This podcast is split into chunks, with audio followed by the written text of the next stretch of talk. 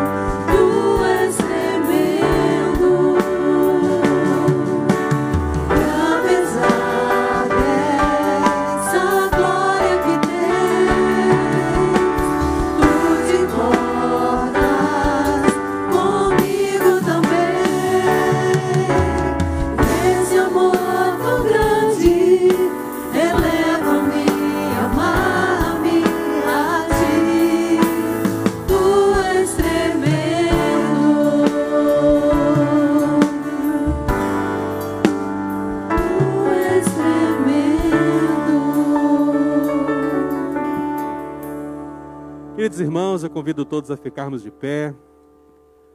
O nosso Deus, ele é tremendo. E quando nós reconhecemos essa verdade, o Salmo 113, ele torna-se algo a ser expressado no nosso coração. E eu convido você a ler alguns versículos desse Salmo, Salmo 103.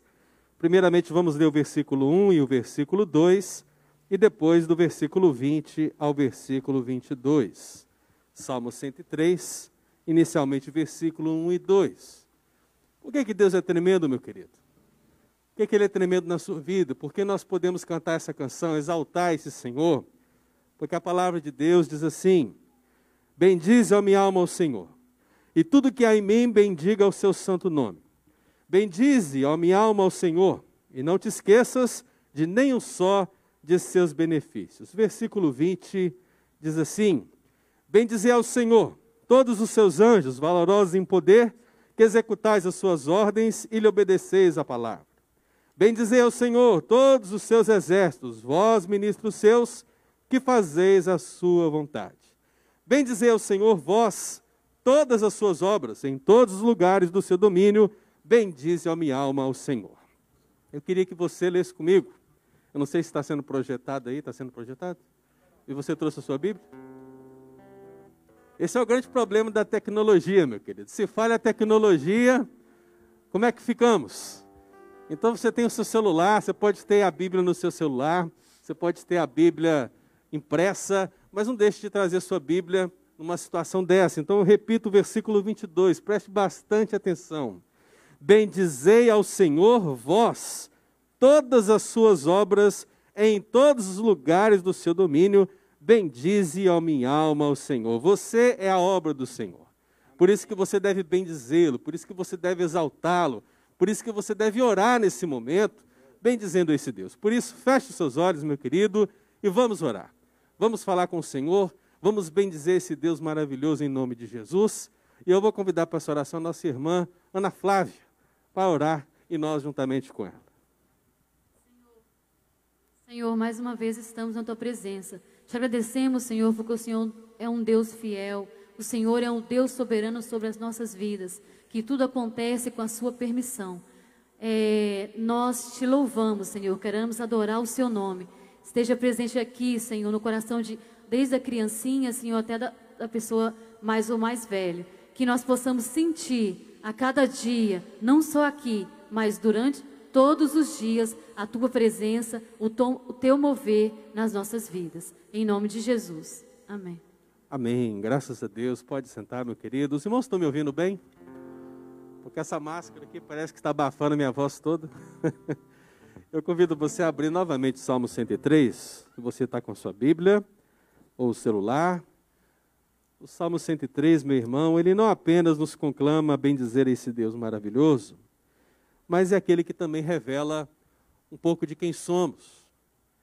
E meu querido, quando o Salmo revela quem somos, não há como bendizermos a nós mesmos, não há como nós exaltarmos a nossa pessoa enquanto seres humanos pecadores. Por isso, o Salmo 103, versículo 3, ele diz: É Deus quem perdoa todas as tuas iniquidades, quem sara todas as tuas enfermidades, quem da cova redime a tua vida e te coroa de graça e misericórdia. O salmo continua no versículo 8 e diz: É o Senhor que é misericordioso e compassivo, longânimo e assaz benigno não repreende perpetuamente, nem conserva para sempre a sua ira. Não nos trata segundo os nossos pecados, nem nos retribui consoante as nossas iniquidades. Pois quanto o céu se alteia acima da terra, assim é grande a sua misericórdia para com os que o temem. Quanto dista o oriente do ocidente, assim afasta de nós as nossas transgressões.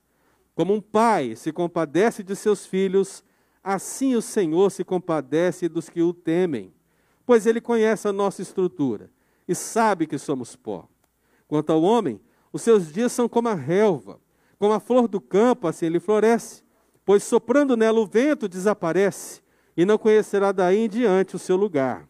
Mas a misericórdia do Senhor é de eternidade a eternidade sobre os que o temem, e a sua justiça sobre os filhos dos filhos para com os que guardam a sua aliança e para com os que se lembram dos seus preceitos e os cumprem. Meu querido, amado irmão, aqui está a aliança que Deus firmou conosco. Uma aliança onde Ele promete de fato perdoar o nosso pecado confessado. É necessário, meu querido, que você reconheça a longanimidade, a misericórdia, todos esses aspectos maravilhosos de Deus, o amor que é tão exaltado mas é preciso que, diante de tudo isso, nós possamos olhar para nós mesmos e, e entendermos que Deus, no meio de tudo isso, não retribui de acordo com o que nós merecemos. Porque se assim ele fizesse, onde estaríamos nós, meu irmão? Onde você estaria agora? Se o Senhor te retribuísse conforme o que você merece. É por isso, meu querido, que a gente abaixa a nossa fronte. É por isso que nós nos colocamos na presença do Senhor e dizemos: Ó Senhor, perdoa, perdoa os nossos pecados.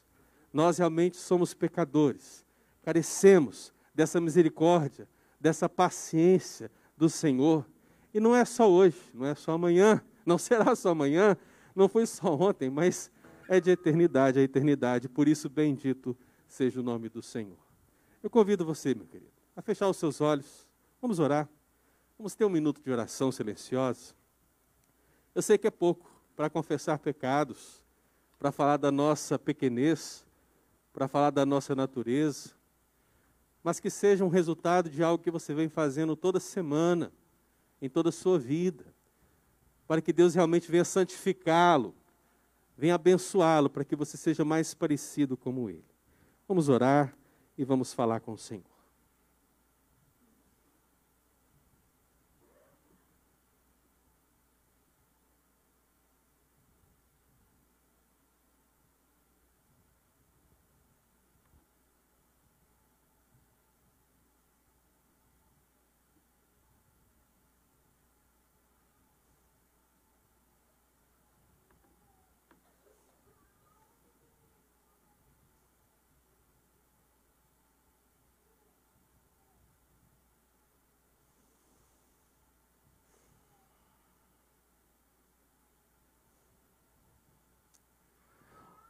Ó Senhor Deus, Pai querido, nós nos achegamos a Deus humilhados. Nós somos como a erva do campo, Deus, que quando sopra o vento já não está lá mais, já não existe. Ó Deus, não há como, não há como nos arrogarmos na Tua presença, somos nada, somos nada diante do Senhor.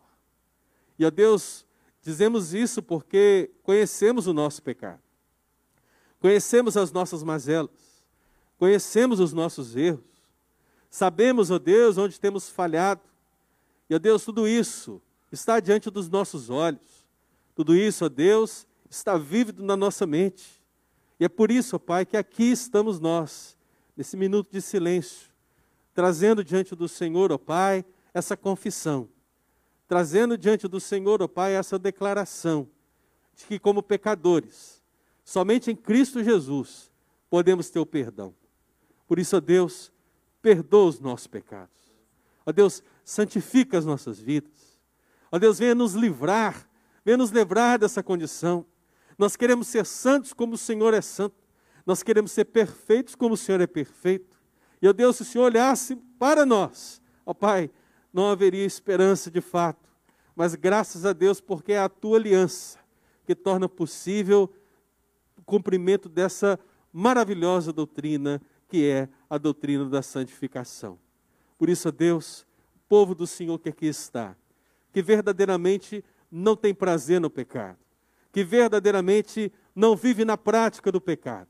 O povo do Senhor que aqui está, que confessa e deixa, ó Pai, esse caminho ruim, ó Deus, esse caminho terrível, que o Senhor seja servido, ó Deus, perdoá-lo, que o Senhor seja servido, ó Deus, santificá-lo, para que assim, ó Deus, estando na tua presença, nós estejamos, ó Deus, com a consciência pura, com o coração limpo e livres da culpa, ó Deus, porque Cristo Jesus morreu por nós. Assim, ó Deus, com nosso coração, ó Deus, lavado e remido pelo sangue do Senhor, dá-nos, ó Deus, a convicção necessária para que possamos continuar lutando, continuar caminhando e vencendo em nome de Jesus. Amém e amém. Vamos louvar o Senhor.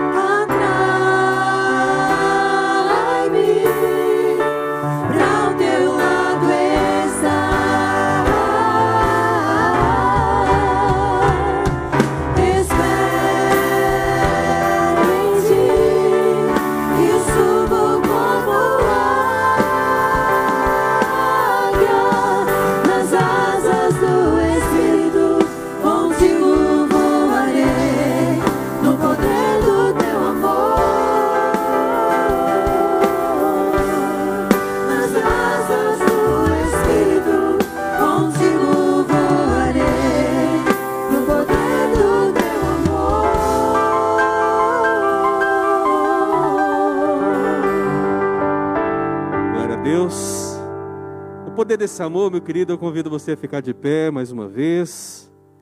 E a leitura da palavra continua no Salmo 103. Abra sua Bíblia.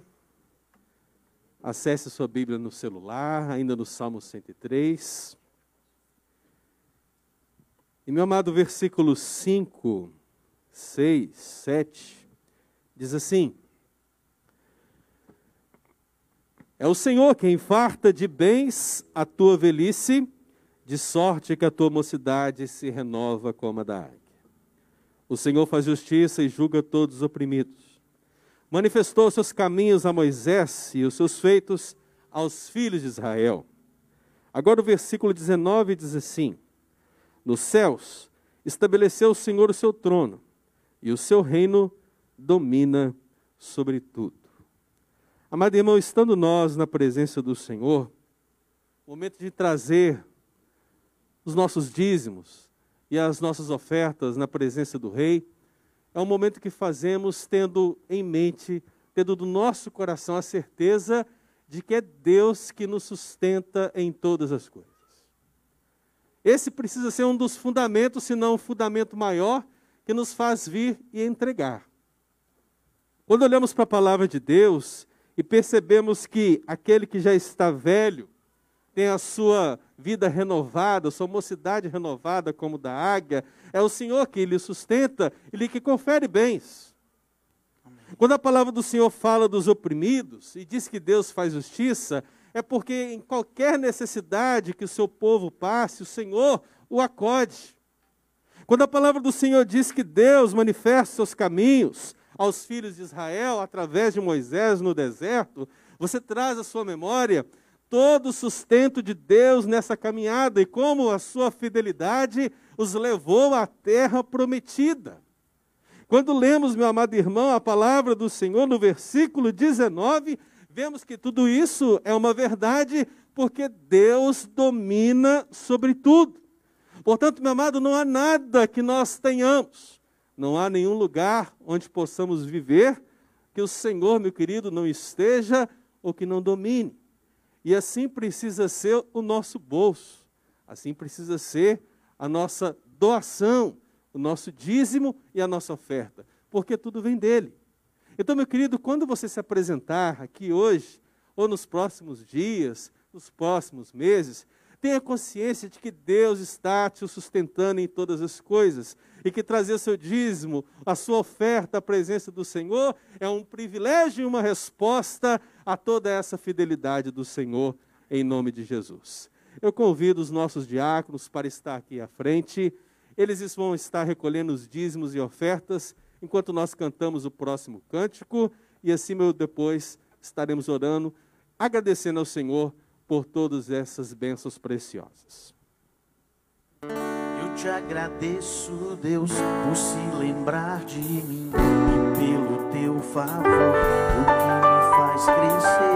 Eu vivo pela fé, não vacilo, não paro, não desisto. Eu sou de Deus, eu sou de Cristo.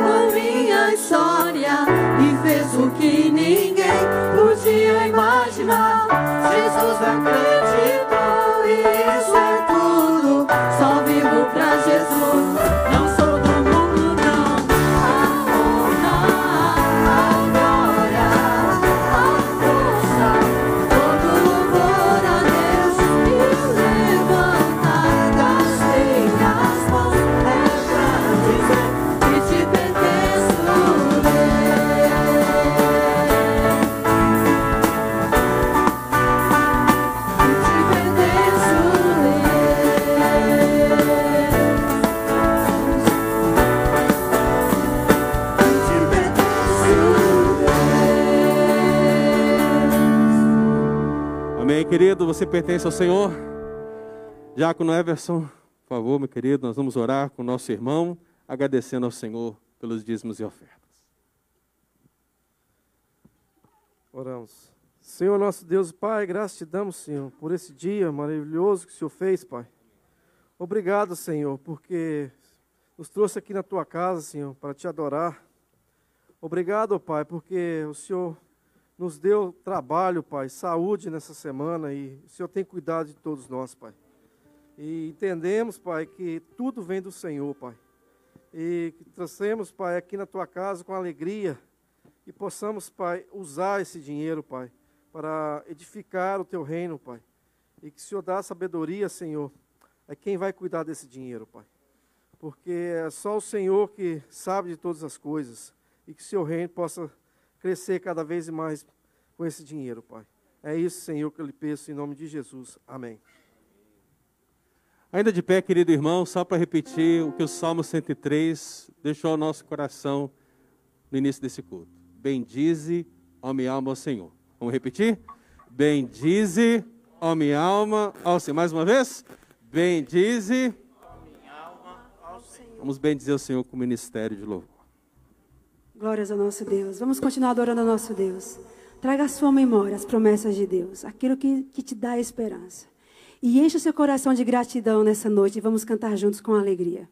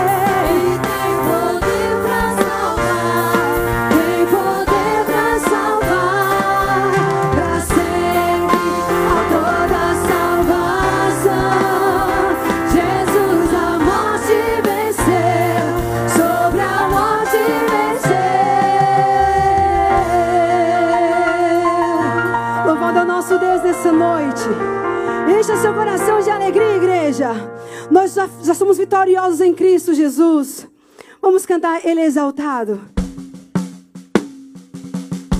Toda honra e toda glória ao nosso Deus. Vocês aqui nesse lugar, Senhor. O povo te adora.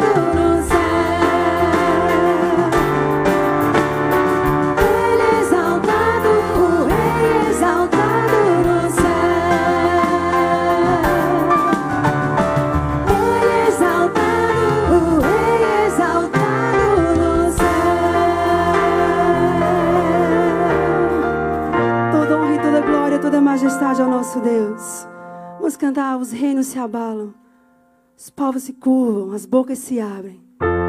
Porque Ele é o nosso Deus Todo-Poderoso.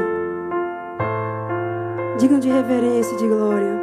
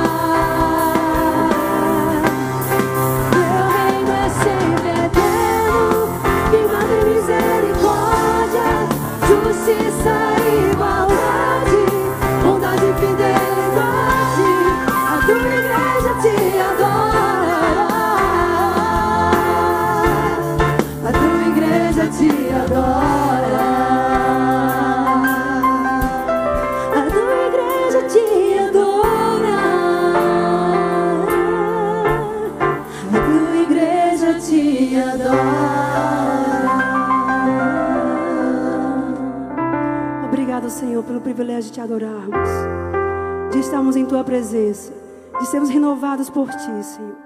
Obrigada, Senhor, pela tua graça, pela tua misericórdia diária. Fala conosco também através da tua palavra. Que a tua palavra penetre em nossos corações e gere em nossos corações constrangimento ao ponto de mudarmos o nosso comportamento, ao ponto, Senhor, de entendermos que a, o teu propósito em nossas vidas, ó Deus. Fala conosco. Recebe o nosso louvor para a tua glória.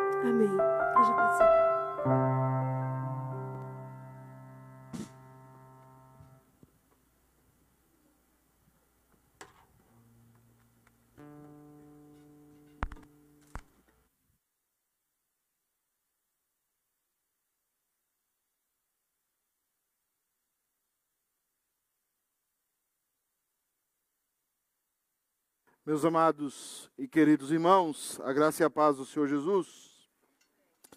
Quero saudar também os irmãos que nos acompanham pela internet. Que Deus abençoe a vida deles. Hoje Boston está parecendo Salvador. Tamanho calor. E hoje eu mandei um recado no WhatsApp para um irmão, ele falou assim, se você tiver na, se você não estiver na praia, brincando com ele, né? Você vem para a igreja hoje. Ele falou, pastor, estarei na praia. Não vou para a igreja. Também. Ele deve estar me escutando aí. Amados, nós temos os pritins que sairão com o tio Estevão.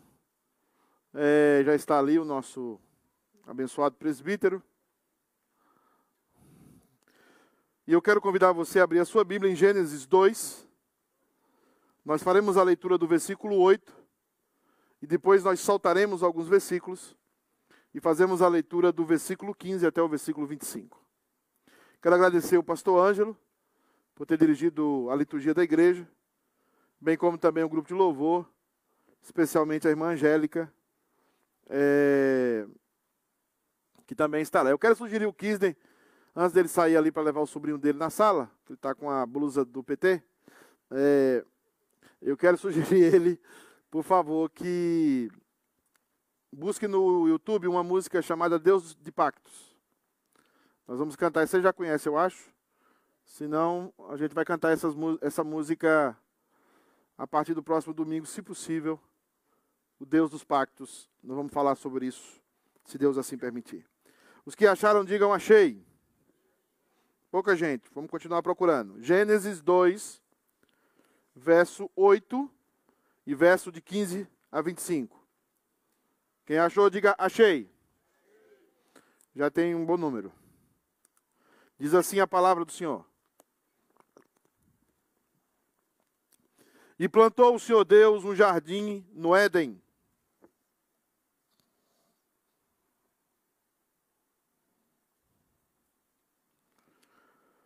Na direção do Oriente. E pôs nele o homem que havia formado. E aí eu salto, salto para o versículo 15. Tomou, pois, o Senhor Deus ao homem e o colocou no jardim do Éden, para o cultivar e o guardar. E o Senhor Deus lhe deu esta ordem: De toda árvore do jardim comerás livremente, mas da árvore do conhecimento do bem e do mal não comerás, porque no dia em que dela comeres, certamente morrerás.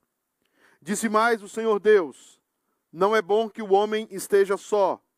Far-lhe-ei uma auxiliadora que lhe seja idônea. Havendo, pois, o Senhor Deus formado da terra todos os animais do campo e todas as aves do céu, trouxe-os ao homem para ver como este lhes chamaria. E o nome que o homem desse a todos os seres viventes, esse seria o nome deles. Deu nome o homem a todos os animais domésticos, às aves dos céus e a todos os animais selváticos. Para o homem, todavia, não se achava uma auxiliadora que lhe fosse idônea. Então o Senhor Deus fez cair pesado sono sobre o homem, e esse adormeceu tomou uma das suas costelas e fechou o lugar com carne. E a costela que o Senhor Deus tomara ao homem, transformou-a numa mulher e lá trouxe. E disse o homem: Esta, afinal, é osso dos meus ossos e carne da minha carne. Chama-se-á varoa, porquanto do varão foi tomada.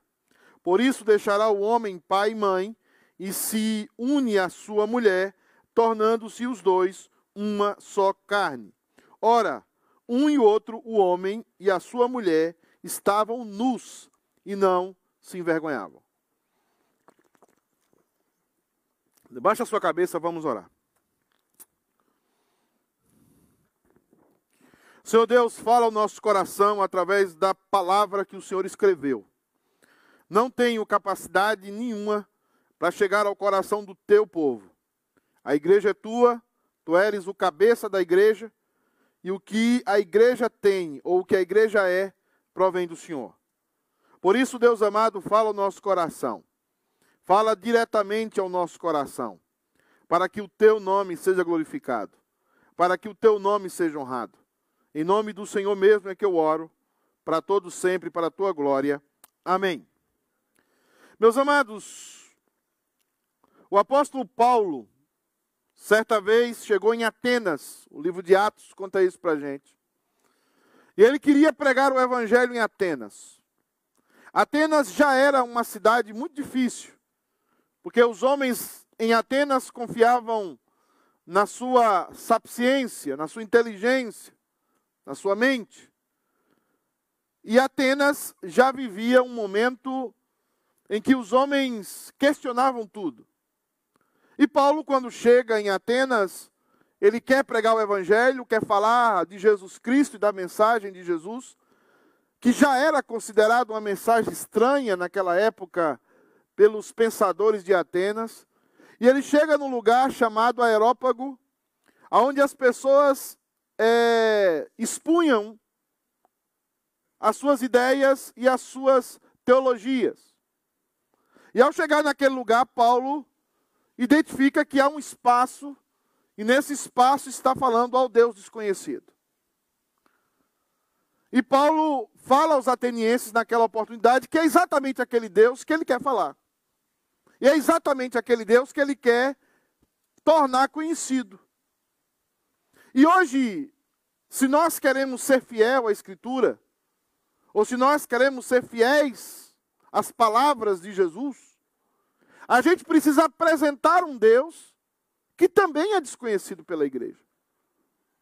É desconhecido pela maioria dos pregadores, é desconhecido pela maioria dos crentes, porque nós tratamos de pregar não mais a palavra, mas começamos a pregar filosofias. Porque é mais fácil você pregar filosofia. É mais fácil você entregar uma filosofia coerente e cheia de lógica do que você pregar a palavra de Deus que às vezes não tem nem lógica nem coerência, pelo menos humana. E aí nós pregadores, e quem é pregador aqui vai se identificar com o que eu estou falando, a gente fica numa encruzilhada. Porque sabemos que temos que expor a palavra, sabemos que a palavra é contrária à natureza caída do homem, e sabemos que se nós apelarmos para a filosofia, e se nós começarmos a ser filósofos nos púlpitos, será muito mais agradável e vocês receberão com, mais, com muito mais entusiasmo o que nós estamos falando. Então, pastor, qual é a diferença? A diferença é que a palavra de Deus produz vida e a filosofia produz morte. Por isso, falar de um Deus desconhecido não é fácil. Falar para um grupo de pessoas que está acostumada a conhecer um Deus que não tem nada a ver com a Escritura também não é fácil. Por isso que eu começo uma jornada hoje, eu não sei se eu vou durar dois, três ou quatro meses, falando sobre esse Deus, o Deus que estabeleceu os pactos, esse Deus desconhecido que trabalha através dos pactos. O texto que nós acabamos de ler pode ser considerado a primeira proposição pactual de Deus para com o homem. Deus está fazendo a sua primeira proposição de pacto, de uma maneira em que o homem escuta, de que o homem obedece, de que o homem questiona. Não, mas ele não consegue permanecer na sua obediência apesar de não questioná-lo. E é desse pacto que vai desenrolar toda a história bíblica. E todo o processo que nós vivemos. E todas as angústias do nosso coração. E todas as limitações da nossa alma nascem aqui. No capítulo 2 e subsequente capítulo 3 de Gênesis. Estamos diante de um Deus que resolveu entrar em linha pactual com a sua criação. Tudo que você vê, tudo que você interage é através de um pacto. Tudo que você vê na vida, tudo que você vê na criação, está estabelecido um pacto. Deus é o Deus que trabalha com pactos. O Deus verdadeiro, o Deus criador de todas as coisas, é o Deus que interage com cada um de nós através de uma relação pactual. E você hoje, ou talvez nas próximas semanas, passará a conhecer esses pactos. Passará a conhecer como essa relação funciona. Porque tudo na criação e na Bíblia tem a ver com esse Deus que trabalha com pactos, com aliança. E se você não entender isso, você nunca vai entender o Deus da Bíblia. E você nunca vai entender a Bíblia. Se você olhar para esse texto, você contará nesse texto pelo menos uma, duas, três, quatro, cinco, seis, sete vezes que aparece a palavra Senhor em letras garrafais. Sete vezes aparece a palavra Senhor em letras maiúsculas, todas elas. Esse é a referência ao Deus do pacto. Ao Deus que entra em relação pactual. Deixa eu explicar um pouco isso porque é confuso, já que a gente não escuta muita coisa sobre isso. Como é que funciona o pacto de Deus? Quando você nasce, você está sujeito a leis. Todos nós aqui estamos sujeitos à lei da, à lei da gravidade. Se você saltar, você será jogado para baixo, porque existe uma lei que puxa você para o centro da terra. Essa lei é milimetricamente calculada. Se ela fosse maior, você morreria. Se ela fosse menor, você também teria sérios problemas de alimentação, de saúde. Mas ela existe meticulosamente. É um pacto. É por isso que o avião, a uma velocidade tal, contra o vento, ele ergue os seus, os seus flaps e ele consegue alcançar voo. Porque existe um pacto. Existem leis. E essas leis são pactos. Por exemplo, se você passar a, a comer pouco, a, a, comer alface, como minha esposa quer que eu coma agora só alface, em pouco tempo eu estarei magro. Vai ser um grande milagre. Mas se eu comer como eu como, como eu mais o Kisney comemos, em pouco tempo eu e o Kisney estaremos numa mesa fazendo bariátrica. Isso é um pacto. Se eu me esforço, se eu economizo, se eu trabalho, eu vou ter coisas. Isso é um pacto. Se eu vivo dissolutamente, do jeito que eu quero, sem regras, eu vou entrar em dívidas, eu vou entrar em colapso. Isso é um pacto. Tudo é um pacto. Tudo existe porque o Criador estabeleceu uma relação pactual. E você precisa aprender isso. É claro que eu não vou ter a capacidade hoje, talvez, de passar tudo isso para você.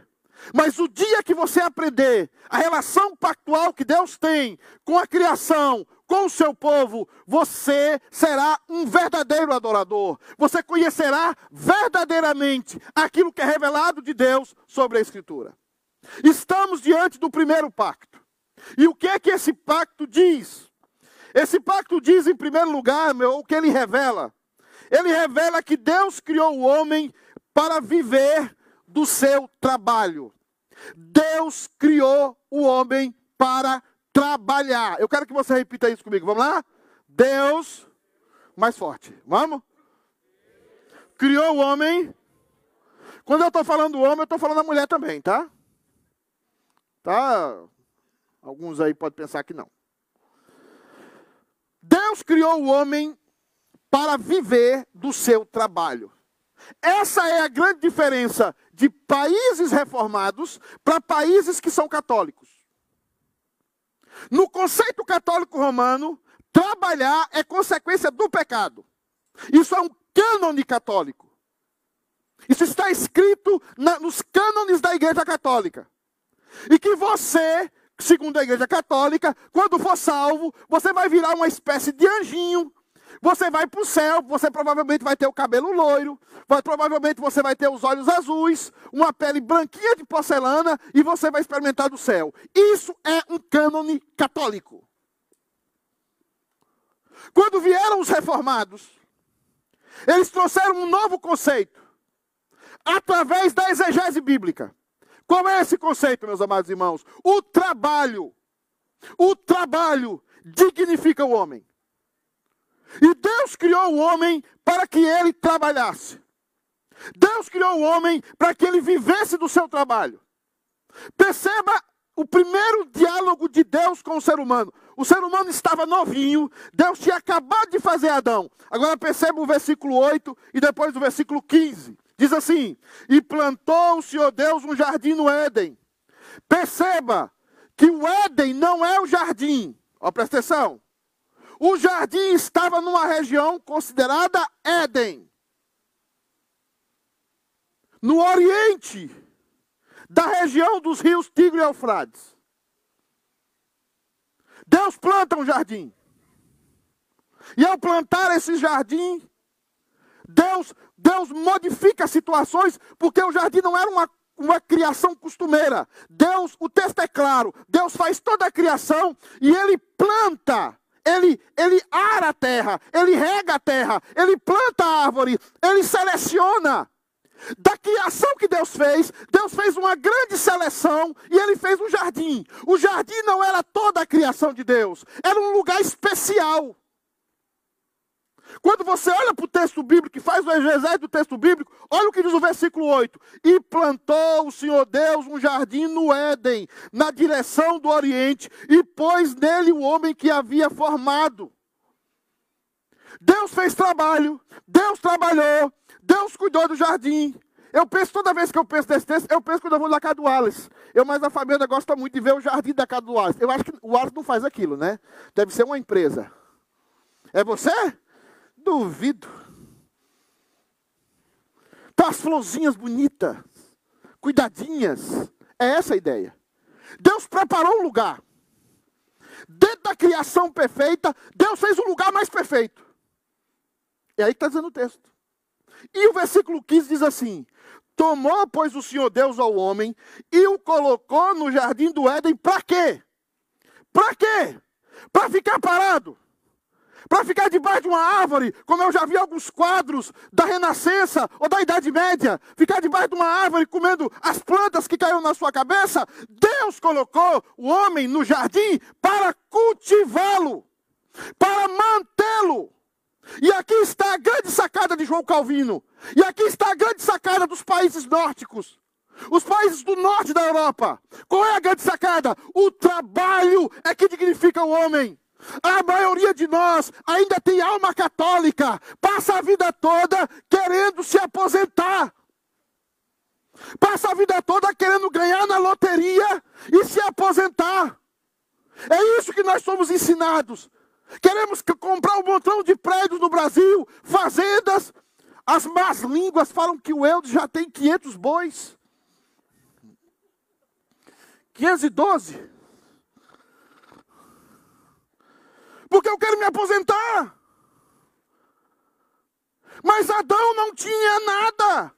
Adão é perfeito. E Deus diz para Adão: Você vai cultivar. Adão não passava o dia todo, irmãos, tomando banho de rio, pescando. Não, nem pescando. Adão foi chamado para quê, meus amados irmãos? Para cultivar o jardim. O trabalho. Adão foi chamado para trabalhar. Deus quer que você entenda que você foi chamado para o trabalho.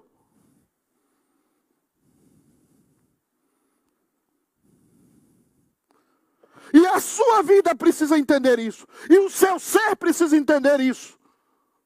Nós escutávamos dos nossos pais: o trabalho dignifica o homem. Mas a maioria de nós, sabe o que está fazendo? Está passando a vida toda para ficar livre do trabalho.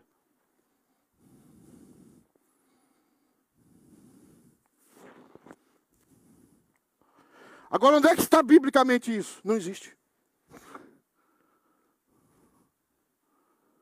Adão perfeito, sem pecado, com a relação perfeita com Deus. O que é que é o Deus? Diz para Adão: Adão, trabalhe. Porque o trabalho é digno. Porque eu não dei a você um cérebro, eu não dei a você forças para você ficar parado e tirar umas férias constantes. Você é chamado para o trabalho. Esse é um dos primeiros pactos de Deus com o homem. Deus dotou o homem de capacidades para que esse homem trabalhasse. O grande problema nosso é que a maioria de nós trabalha naquilo que não gosta. A maioria de nós é todo descontente daquilo que faz. A maioria de nós não busca o trabalho segundo os dons e talentos que Deus nos deu.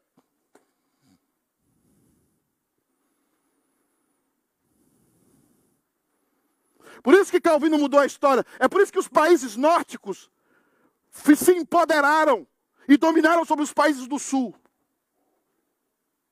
Você precisa entender a história e, os, e os, as alianças que Deus tem com a história. Por que, que os países como Estados Unidos, como Grã-Bretanha, é, é, no norte da Europa, dominaram o mundo? Porque eles aprenderam o valor do trabalho. Eles aprenderam o valor que nós não somos chamados para ser preguiçosos. Nós somos chamados para desenvolver o nosso trabalho. E Deus ainda fez mais. Versículo 19 e 18. Havendo, pois, o Senhor Deus formado da terra todos os animais do campo e todas as aves do céu, trouxe Deus a quem? Ao homem. Para quê? Para que o homem desse o quê? Nome àqueles animais. E Deus ficou admirando aquilo. Você imagina quantos animais? Você imagina quantos animais foram ali? E ele foi catalogando aqueles animais, as suas diferenças, as suas percepções, as suas comidas. Por que, que Deus fez aquilo? E Deus admirava, no texto original, Deus está admirando Adão, da criatividade de Adão, de não repetir nomes, de, de, melhorar nomes. Deus havia dado a Adão a incrível capacidade de desenvolver criatividade, tecnologia. Deus estava dizendo a Adão: você foi chamado para crescer, rapaz.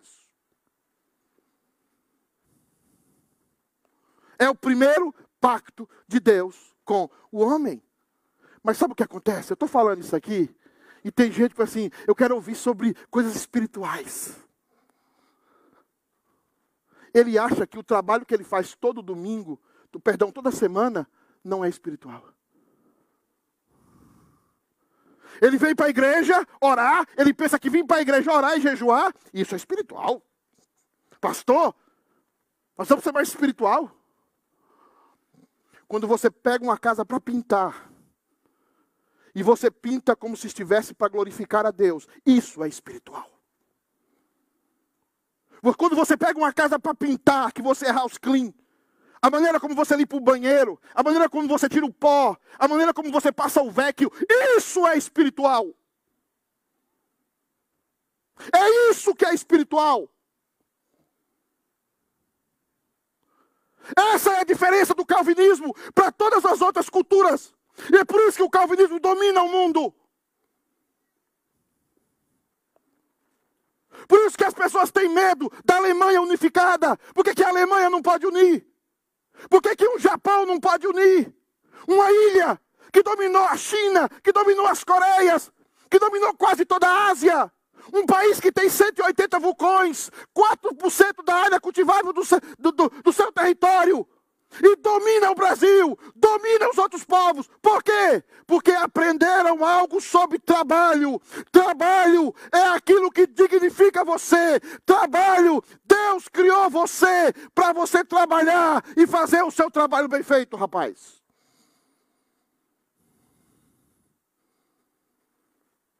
Isso é espiritual. Agora no Brasil está uma chuva de advogados. Aí eu fui ler um, uma carta de um advogado, um colega meu, um pastor, mandou para mim. O cara não sabe escrever uma carta. Ele é advogado. Você está entendendo por que, que o mundo lá fora está olhando para nós e está dizendo: Eu não creio nesse Deus de vocês? Porque nós temos um pacto lá atrás. E esse pacto lá atrás diz o seguinte: você foi colocado no jardim para trabalhar. E não pense quando você ir para o novo céu e nova terra, você também vai ficar no novo céu e nova terra. Algum, eu perguntei uma vez para a irmã, irmã, como é o céu para você? Pastor, o céu para mim é uma graminha verde. Um, um, um, um, rio límpido correndo e eu com uma harpa tocando é, Leão de Judá. Isso não é o céu. Isso não é o novo céu e nova terra. Deus não deu um cérebro para você. Deus não deu braços para você. Criatividade para você. Para você tocar arpinha no céu o tempo todo. E pensar que isso você vai estar louvando a Ele. Quando Deus vê o homem criar um, um telescópio como o Hubble, isso glorifica a Deus. Quando Deus vê o homem entender como funciona um átomo, isso glorifica a Deus. Quando Deus vê o homem criar maneiras de transmissão pela internet, de longa distância, isso glorifica a Deus. Quando você vê o homem levar uma, uma, uma, uma, máquina, um, um, um carro lá para Marte, isso glorifica a Deus. Porque o homem é a imagem de Deus. Você precisa entender que o seu trabalho faz parte da sua adoração a Deus. Que o trabalho que você faz faz parte da adoração. E é esse trabalho que dignifica você e que glorifica o Deus que você diz que serve. Mas em segundo lugar, amados irmãos, esse primeiro pacto revelou que Deus criou o homem para merecer os seus logros. Eu não sei se a palavra logro existe em português. Digam sim, existe? Logros existem? Conquistas? Vitórias? Como você quiser. Veja bem, Deus disse: Deus faz um jardim, prepara o jardim, cultiva a terra, planta árvores maravilhosas, mas ele tem um pero, ele tem um porém. Você pode comer de todas as árvores, mas de uma árvore você não pode comer. De uma árvore você não pode comer. Da árvore do conhecimento do bem e do mal. Para você ficar nesse jardim, para você continuar trabalhando com satisfação, com alegria no coração, para você continuar desfrutando desse ambiente, você não pode comer dessa árvore. O que é que Deus está dizendo? Para você continuar aqui, para você merecer trabalhar e ter gozo, alegria nas suas conquistas, você precisa me obedecer. Você precisa não tomar desse fruto e não comê-lo. Pode comer de todos os outros, mas desse aqui você não pode comer. O que é que Deus está falando conosco? Que o Deus do pacto, o Criador de todas as coisas, está dizendo algo muito importante para você e para mim. Para você ter algo permanente, você precisa merecer. Se você não merece, você não pode ter. Deus não pode dar algo para você que você não mereça. Eu sei que você está olhando lá para a graça em Jesus Cristo, e eu talvez chego nisso hoje, mas eu não quero chegar nisso hoje. Mas eu, talvez eu quero, se você ameaçar que vai se desviar e achar que eu sou muito herético, eu vou falar sobre isso. Mas, olha o que o texto está falando. Você só pode continuar no jardim se você não comer. Você só pode continuar aqui trabalhando, sendo satisfeito, desenvolvendo os seus potenciais, se você me obedecer. Se você não me obedecer, você tem que sair. Tudo na vida é por merecimento. Pastor, mas e a minha salvação? Foi por merecimento. Não foi por merecimento seu. Mas a sua salvação custou caríssimo. O texto bíblico diz: porque Deus amou o mundo de tal maneira. O advérbio no grego é uma palavra em que nós não podemos dimensionar a intensidade do amor de Deus a dar o seu filho para experimentar e pagar o inferno por você. Então, o preço que eu e você tínhamos a pagar era incalculável. Por isso que a palavra que Jesus usa na cruz é tetelestai, está pago. Ele termina a sua obra dizendo: está pago, está quitada a dívida. Porque nada pode entrar no céu se não merecer entrar. Deus é responsável pela justiça do universo. Deus é responsável pelo equilíbrio da justiça do universo. Nenhum pecado pode cair sem a paga. Imagina um político que passou a vida toda roubando e nunca foi pego nas suas falcatruas. Mas um dia ele morre. E um dia ele vai se assentar no juízo. E o nome dele vai ser chamado. E ele vai se apresentar. E ele vai pensar que ele, que ele escapou de todas as suas falcatruas. Porque a Polícia Federal não foi na sua casa. Ele não foi pego nas suas trampas, nas suas mentiras, nos seus enganos. Mas existe um Deus do pacto. Existe um Deus que cumpre as suas alianças e que tudo na sua criação está relacionado com o pacto. E toda injustiça tem que ser paga. Todo pecado tem que ser pago. Isso é pacto. E naquele dia, Deus vai chamar o nome dele. E naquele dia, todos os segredos dos homens serão revelados. E Deus, e ele vai ouvir do próprio Deus: Você fez isso, fez isso, fez isso, fez isso culpado. Você não está em Cristo, culpado. Para que o homem permanecesse no jardim, ele precisava cumprir Ele precisava permanecer na obediência a Deus. Porque tudo na natureza está relacionado com esse pacto. As pessoas morrem. As pessoas param de respirar. As pessoas ficam frias e geladas num ataúde, num, num caixão. Nessa época de pandemia, é o que nós mais vemos. Por que, que as pessoas morrem? Presta atenção nisso. As pessoas não morrem por causa da pandemia. Antes da pandemia, morriam mais de, de, de, de 100 mil pessoas por ano por assassinato. Você sabia disso? Antes da pandemia, morria mais de 8 milhões de bebês abortados no mundo. Você sabia disso? A morte está aí. E por que, que a morte está aí? Por causa do pacto. Porque em cada um de nós está a lei do pacto que o Criador fez com Adão. O dia que você comer dessa fruta, você vai morrer. A sua descendência vai morrer. Os seus netos morrerão. Os seus bisnetos morrerão. Todos morrerão. Deus é o Deus que cumpre o pacto.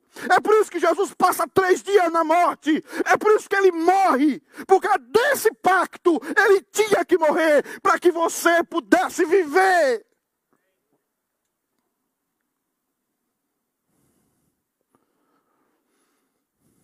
Não brinque com Deus. Não jogue joguinho com Deus. Não fique de birrinha com Deus do pacto. Você não sabe com quem você está mexendo. Você não sabe. A nossa geração não sabe. A Bíblia diz o seguinte: ore para você cair na mão de homens maus. Ore para você cair na mão de Satanás. Porque se você cair na mão de Deus, quem vai poder livrar você? Ou você aprende quem é Deus, ou você senta no banco dessa igreja e começa a adorá-lo como ele é, ou você vai se tornar um medíocre. Uma medíocre. Você não entende a seriedade do Deus do pacto. A relação de vida e morte. Você não sabe o que você fez o dia que você diz: Eu quero Jesus. Alguns aqui não sabem o que é ser um presbítero, o que é ser um diácono. Você não sabe o que é se apresentar em solo santo de Deus.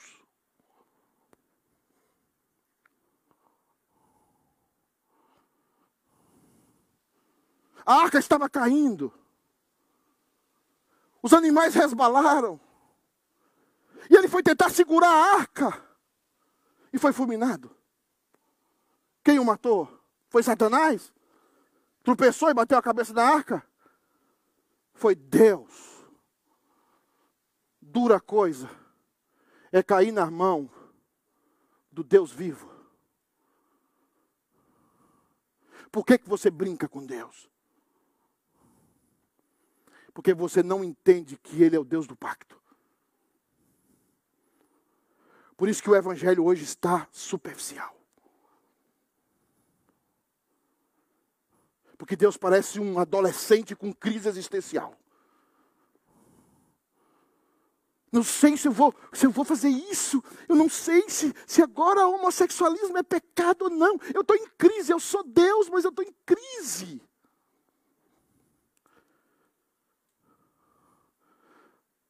O nosso ego e o nosso pecado, nossos pecados criou um Deus idiota. Um Deus imbecil. Quando os discípulos falavam Jesus Senhor, Jesus falava assim: Vocês me dizem Senhor e eu sou. Eu sou Senhor. O problema é que vocês me dizem Senhor, mas o seu coração ou os seus corações estão longe de mim. Jesus daquela cruz não foi um teatro, não foi uma encenação de domingo, não foi uma esquete de escola dominical. Jesus naquela cruz foi verdade.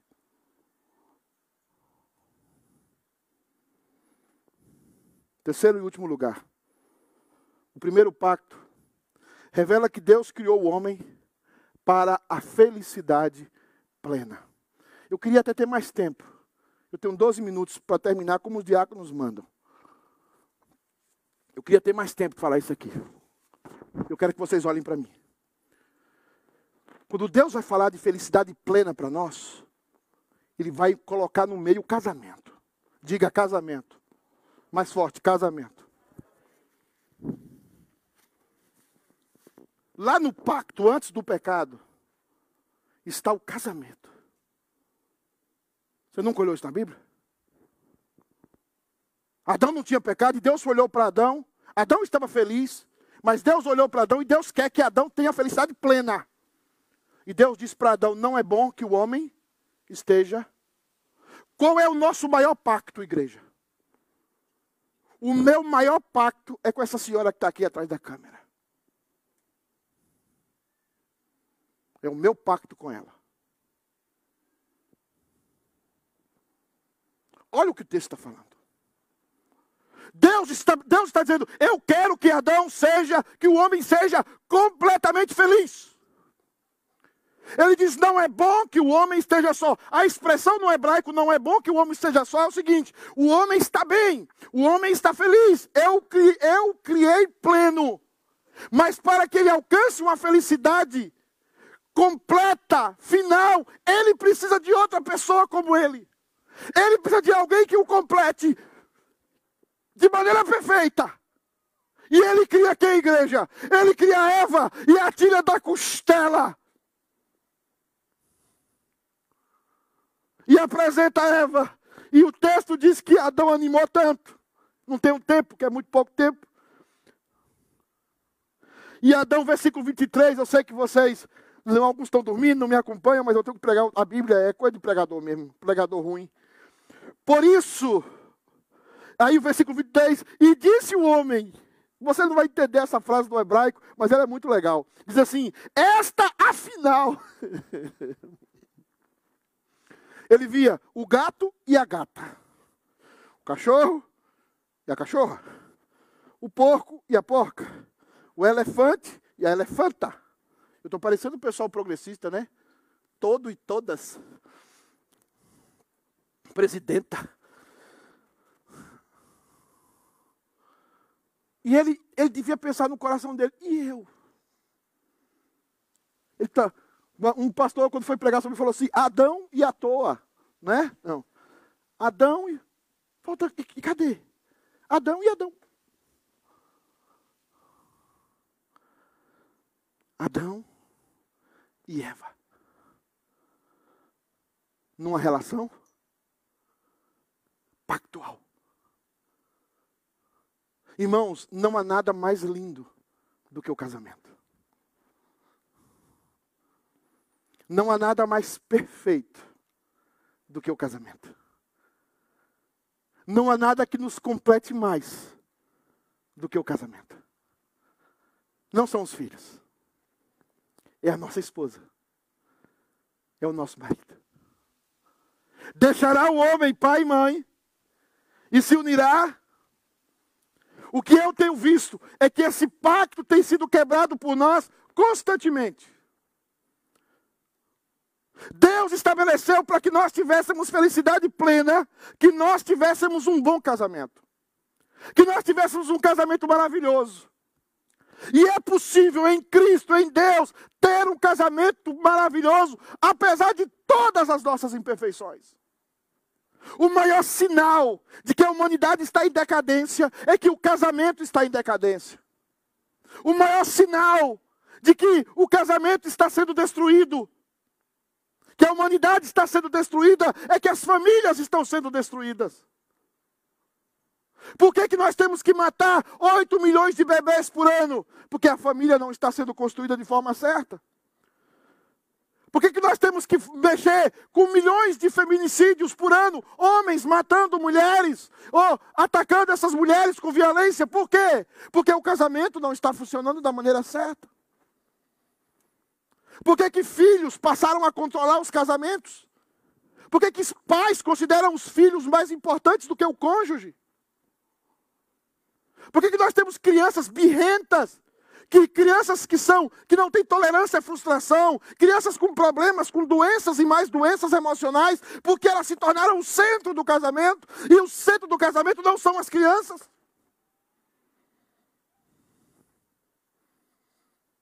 E elas sabem que elas são o centro.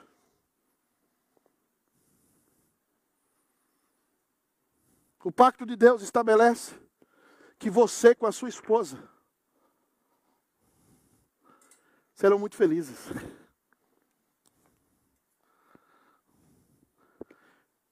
Mas a gente pode terminar hoje falando de pacto e perguntando para você: e o casamento? Qual foi a última vez que você saiu sozinho com a sua esposa?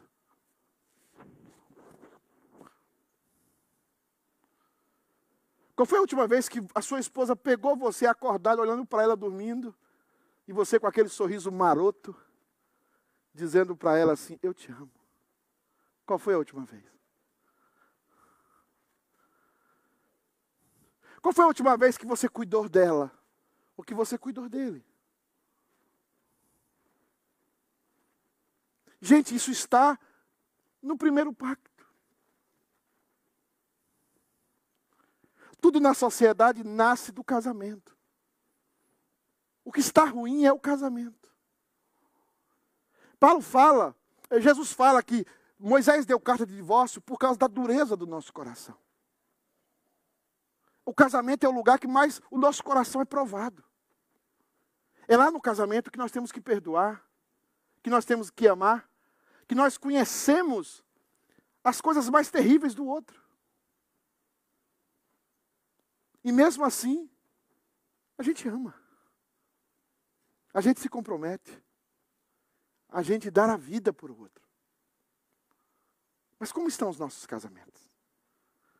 Eu já falei com vocês que eu não sou nada. Eu sei que vocês aqui gostam de sair de penca. Sabe o que é a expressão sair de penca? Vocês gostam de sair com muita gente. Vão sair de férias, vão 30 casais, 10 casais juntos. É bom, isso é maravilhoso. Não sou contra isso, não. Agora, eu quero ver mais você sair sozinho. Bené e a Rita falaram assim, Ritinha, vamos nós lá para as Maldivas, porque Rita e Bené têm dinheiro, né? Dona de esquédio e tal. Vamos lá para as Maldivas, nós dois.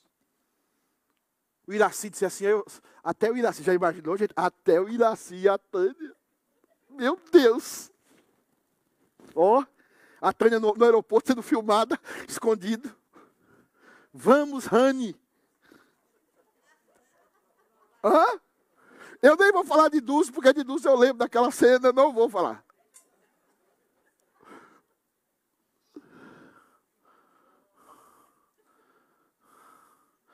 O Eudes nem fala, porque o Eudes conhece cada cruzeiro da América. Antigamente a gente fazia nas árvores o nome, né? João e, Pedro, e, e João e Pedro, não, Deus me livre. João e Maria. João e Maria, nas árvores, né? Em cada cruzeiro que você for aqui, você pode você sabe procurar, você encontra. Tem lá Eudes e Jaqueline. Vocês precisam gostar de estar junto com o outro. Vocês precisam gostar de terminar as tardes pegado na mão do outro. Vocês precisam gostar de pegar no cabelo dela, no cabelo dele. Isso é espiritual, isso é vida, isso é Deus. Vocês precisam entender que o casamento é criação do próprio Deus.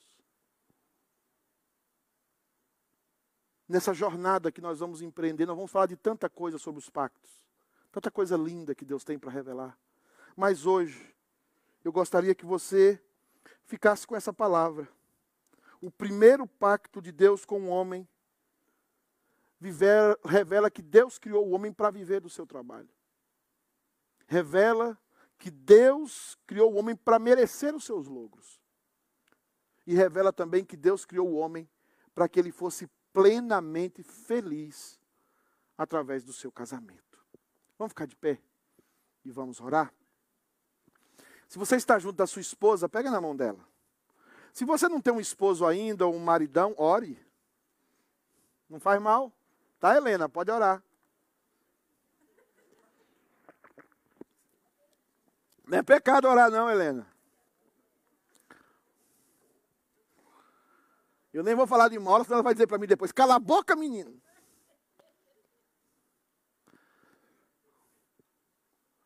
Eu quero que você pense Eu sei que Paixão não está aí, Dulce, mas Paixão é um ícone, né? E é uma coisa, deixa eu falar, porque eu vou, se eu não falar, eu vou adoecer e vou morrer.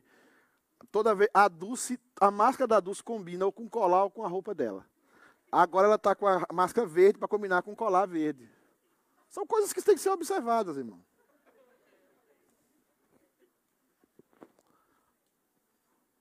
Eu imagino na cada Dulce uma caixa, amarelo, cor de rosa.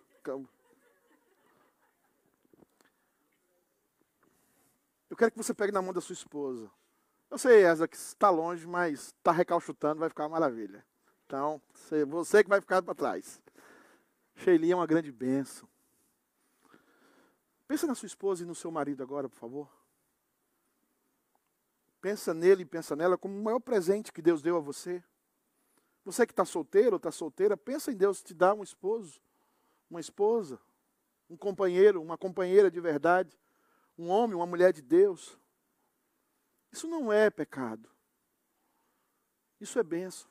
Lá na criação, Deus olha para Adão e diz: Olha, Adão, você precisa de alguém. Você não, não pode ficar só. E eu vou te dar alguém, Adão. Valorize a sua esposa, valorize o seu esposo. Cumpra a sua aliança com ele com ela. Cumpra o seu pacto. Renove o seu pacto. Saia daqui hoje cheia de vida. Saia daqui hoje com um compromisso maior com a sua esposa e com a sua, o seu marido. Diga eu te amo hoje aqui. Você talvez não, não disse essa semana, passou um mês. Você não falou que a ama, você não falou que o ama, você, você não, não, não, não disse, olha, eu quero sair daqui para ser um melhor companheiro, uma melhor companheira. Faz parte do pacto de Deus com o homem. Está lá o casamento. Feche os seus olhos. Pedi para Cadê o cavaleiro? Cavaleiro, você aqui no, no tangedor. Alguma coisa, nada de rock, tá? Algo mais suave. Feche os seus olhos. É, Marcelo, você chegou aqui solteiro com, a, com solteiro não, com a, a, a Gabi.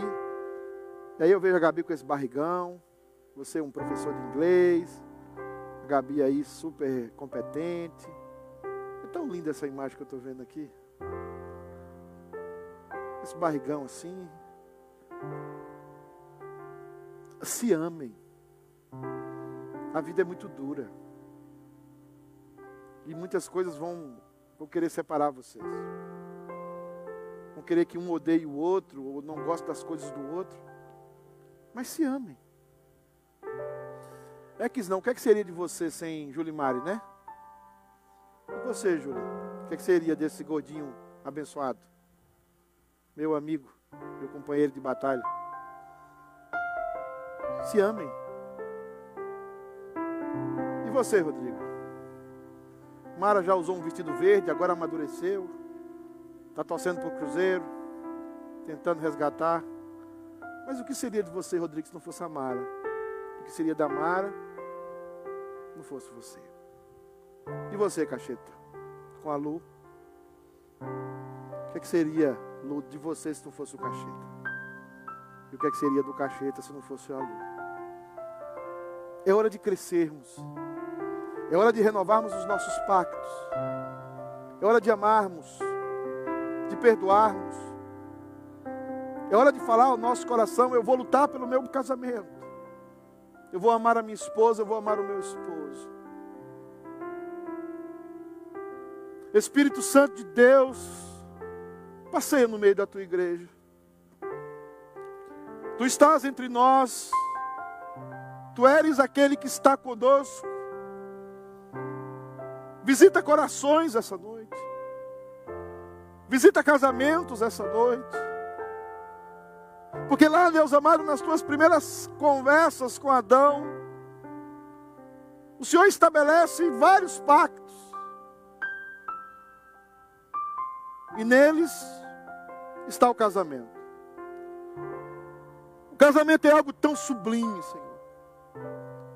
Que o Senhor comparou o casamento à tua própria relação com a igreja. Nós queremos sair daqui hoje com o nosso casamento reforçado, melhorado. Com vontade de pedir perdão, de perdoar. com vontade de renovar os votos que um dia foram prometidos naquela noite. Meu Deus, dá o coração dos esposos às esposas e o coração das esposas aos esposos, para que eles sejam felizes, para que o casamento seja uma bênção e eles glorifiquem o teu nome. Sustenta nas lutas, nas diferenças, nas batalhas, nas limitações, dos erros. Sustenta, Deus amado, para que esse casamento brilhe e o teu nome seja glorificado. Pai amado, renova o pacto, renova a aliança, renova os casamentos, para que nós vivamos uma vida plena, para a tua glória, em nome de Jesus. Amém. Você pode abraçar sua esposa antes da bênção? Dá um beijo na testa dela. Dá um beijo na testa, pode. Na testa. Na testa, viu, Camila? É na testa.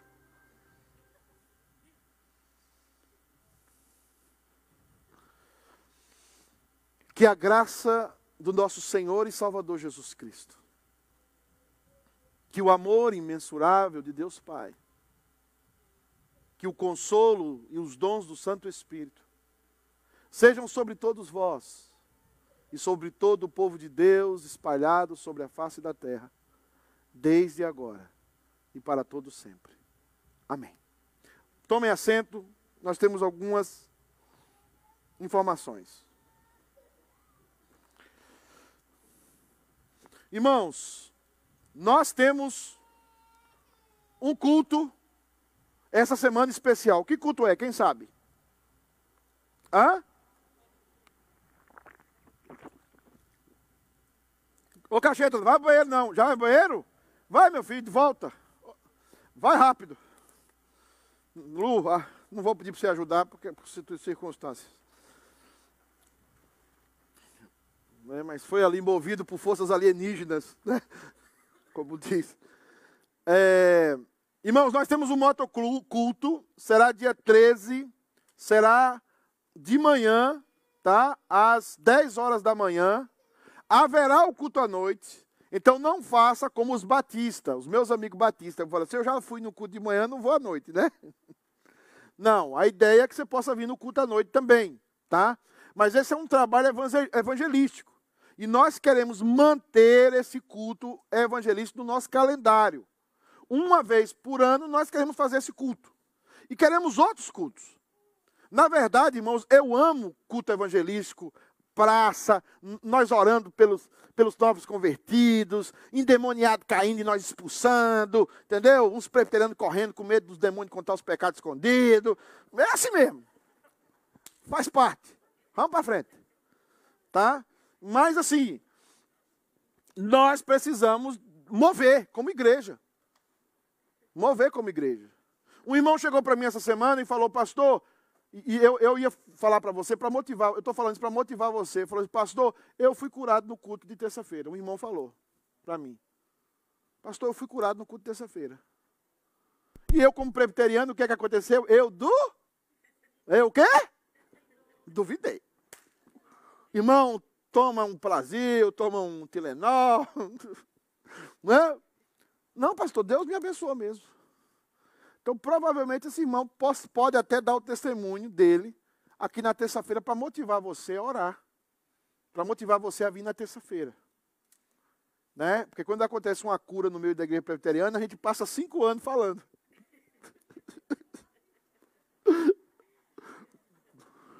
Então, irmão, na terça-feira, vai que acontece. A Fabiana está falando aqui menos, né?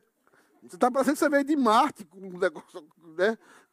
Pousou na Terra, movido por forças alienígenas. Então, assim, é, terça-feira nós temos culto de oração e de doutrina. Venha. Tá? E nós temos, toda semana, nós temos as lives da igreja, para você participar, para você interagir. Tem um, temos muitas programações e gostaríamos muito que você estivesse conosco. Cacheta, palavra sobre o culto de terça-feira, de, de sábado de domingo, às 10 da manhã. Vem. Sai para se converta.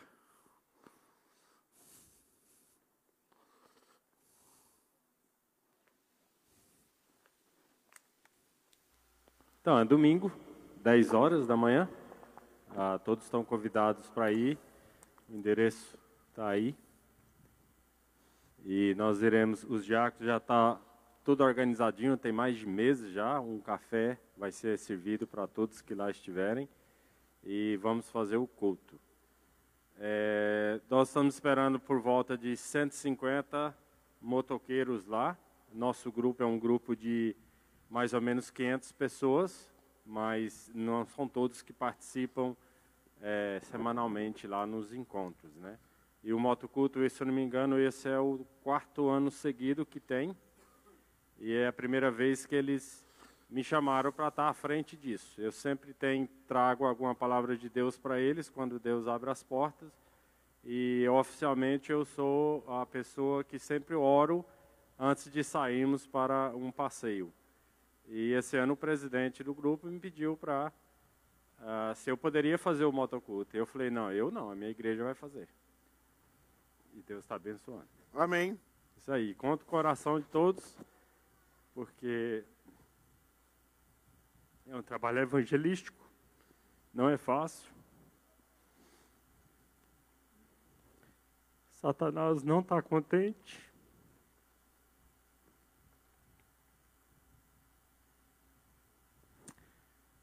Mas, por outro lado,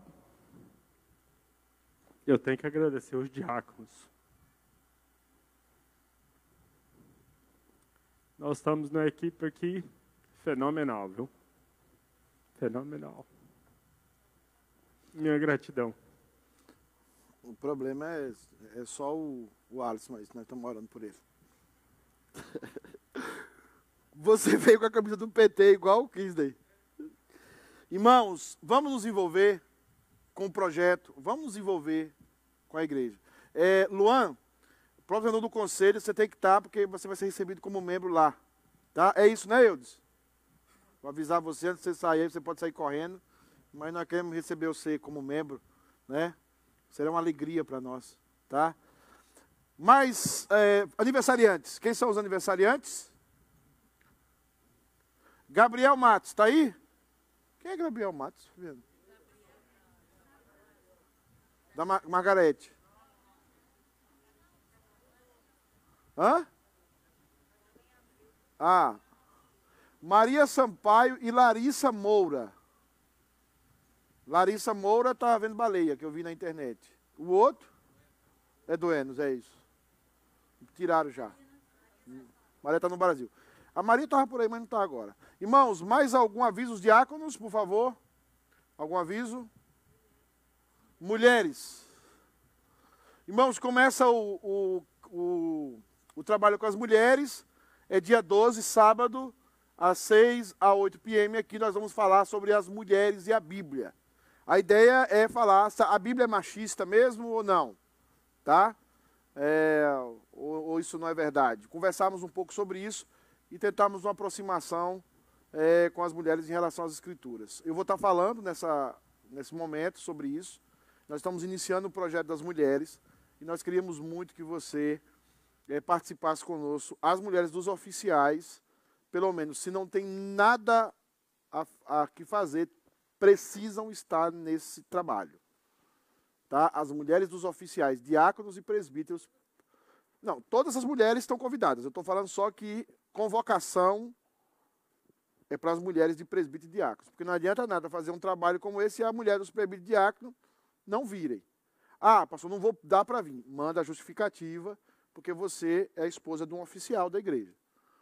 Então é um trabalho sério com as mulheres, está começando esse trabalho e nós queremos começar com muita força esse trabalho. Vai ter o discipulado também com as mulheres, onde você vai poder falar, conversar, dialogar, expor as suas ideias. Então eu quero pedir muita participação das mulheres nesse projeto. Nesse projeto. Amém, irmãos? Algo mais? Jejum e oração das mulheres. Vai ter jejum e oração é, 7 a 10 p.m., né, no dia 12, você, a.m., é, 7 a 10 da manhã, você puder estar jejuando e orando, será uma grande bênção. Jejum e oração é bíblico e é uma grande bênção. É, quem mais? Quem mais aí, irmãos? Tem algum visitante pela primeira vez? Algum visitante? Parece que não. Todo mundo aqui já é velho conhecido, tá? Irmãos, boa semana a todos e aos demais nos vemos na terça-feira. Abraço, tchau.